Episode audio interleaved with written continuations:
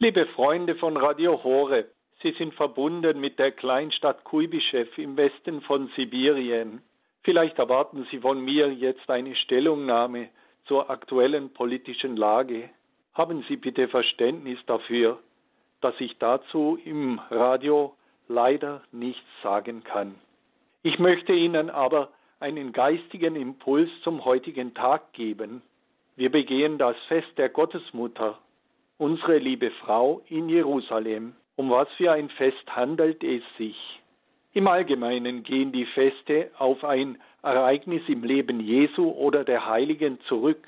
In unserem Fall geht es um eine Erzählung aus dem apokryphen Jakobusevangelium, wonach Maria im Alter von drei Jahren von ihren Eltern Joachim und Anna in den Tempel nach Jerusalem gebracht wurde, um dort erzogen zu werden.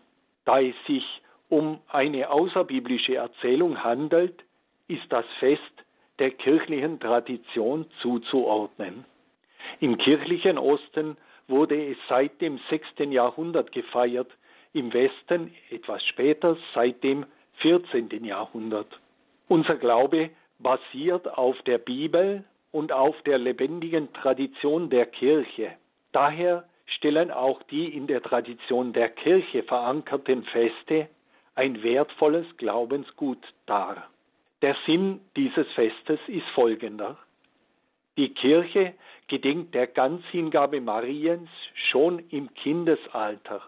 Maria hat sich schon in der frühesten Kindheit ganz Gott und den Mitmenschen geöffnet und ist uns allen daher ein leuchtendes Vorbild für unser geistiges Leben.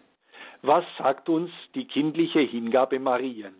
Ich möchte hier vier Punkte aufzählen. Erstens, Kinder haben ein Recht auf Gott. Kinder sind von Natur aus offen für den Glauben, denn es zieht sie instinktiv hin zu allem Guten. Die Erziehung zum Glauben muss von Kindheit an geschehen, man darf ihnen Gott nicht vorenthalten. In Russland kommen gerade die Menschen zu mir, die in der Kindheit gebetet haben. Auch 70 Jahre Kommunismus konnten das nicht zerstören. Je früher ein Kind Erfahrungen im Glauben macht, desto sicherer ist es. Und der Herr Jesus selbst hat uns gesagt, Lasst die Kinder zu mir kommen, hindert sie nicht daran, denn solchen wie ihnen gehört das Reich Gottes. Nehmen Sie daher Ihre Kinder mit in die Kirche, taufen Sie sie im frühen Kindesalter, sprechen Sie mit ihnen über Gott und die Kirche, und Sie legen damit ein wertvolles Fundament. Die Freundschaft mit Jesus ist das Beste, was sie ihnen auf den Lebensweg mitgeben können. Wozu mit dem Wertvollen abwarten? Das Gute muss man gleich geben und nicht abwarten. Das Zweite, das uns die Hingabe Mariens im Kindesalter lehren kann, ist, Gott hat ein Recht auf die Kinder. Kinder sind nicht Besitz der Eltern. Eltern die Besitzansprüche erheben, schaden ihren Kindern. Eine besitzergreifende Liebe engt ein und führt zu psychischen Problemen sowohl bei Erziehern als auch bei den Zöglingen. Kinder haben das leibliche Leben von den Eltern erhalten, den höheren Teil der menschlichen Existenz, die Seele, hat Gott im Moment der Empfängnis erschaffen und in den kleinen Körper eingehaucht.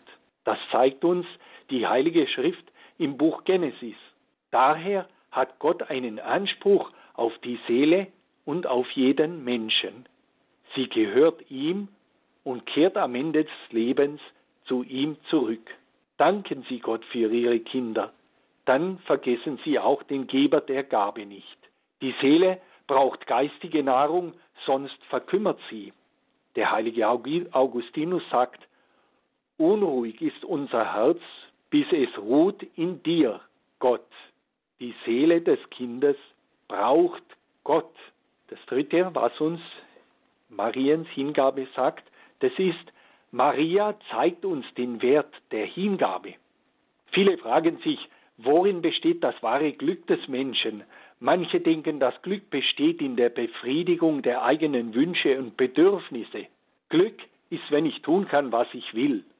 Wenn das so stimmen würde, dann müsste der größte Egoist der glücklichste Mensch sein. Aber das ist ja nicht so. Maßloses Streben nach Eigeninteressen und Genusssucht machen den Menschen zum Gefangenen seiner selbst.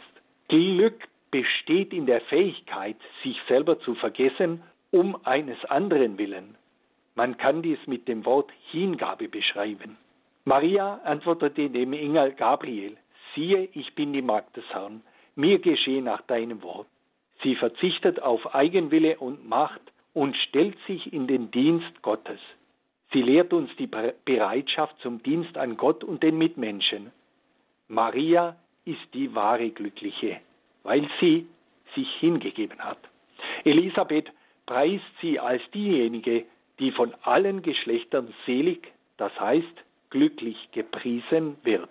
Und das vierte, das mir in den Kopf gekommen ist, das Gebet der Kinder öffnet den Himmel. Maria hat seit ihrer frühesten Kindheit ihre hingebungsvollen Gebete zum Himmel erhoben. Mit ihren Gebeten hat sie Gottes Sohn auf die Erde herabgerufen. Wie wichtig ist doch das kindliche Gebet. Wenn die ganze Familie mit den Kindern regelmäßig betet, kommt ein großer Segen auf sie herab.